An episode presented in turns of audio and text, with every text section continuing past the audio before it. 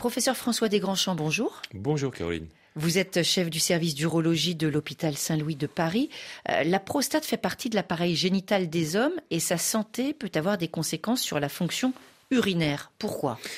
Euh, parce que la prostate grossit chez tous les hommes avec l'âge, à partir de 50 ans, et que l'urine doit passer au milieu. La prostate, c'est une glande qui est creuse, l'urine coule au milieu de la prostate. Et quand la prostate grossit, bah, l'écoulement est gêné, et les hommes le sentent. Ils ont un jet plus faible, ils poussent, ils se lèvent la nuit.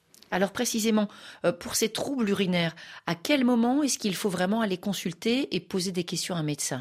Le signe le plus précoce d'augmentation de, taille de la prostate et de gêne de la prostate, c'est de se lever la nuit plus de deux fois. Une fois, c'est normal. À partir de deux, il faut vérifier.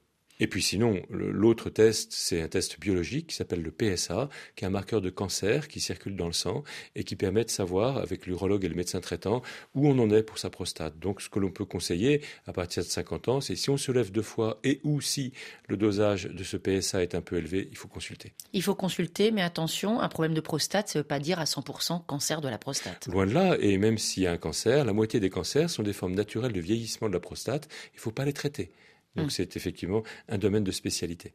Merci beaucoup, professeur Desgrandchamps. Tout à l'heure, notre émission Question de femmes, question de parents, puisque nous parlerons des stades du développement de l'enfant, langage, marche, propreté, autonomie, une pédiatre à votre écoute pour vous répondre et certainement pour vous rassurer. On se retrouve à 9h10 temps universel.